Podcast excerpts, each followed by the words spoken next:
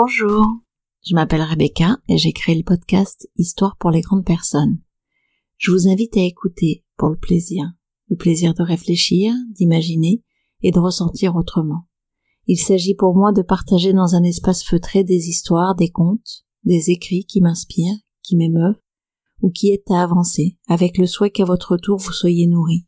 Je compte vraiment sur vous pour réagir avec votre sensibilité, vos émotions, votre regard. Ici, la singularité de nos êtres a toute sa place. Vous pouvez d'ailleurs me partager vos histoires, celles que vous auriez envie qu'on lise, les textes qui vous ont touché. Au final, tout ce qui pourrait aller dans le sens de cette démarche d'ouverture, d'inspiration, de visite du monde de l'autre pour favoriser la découverte de son monde à soi. Ici, je veux un endroit doux, enveloppant et sécurisé.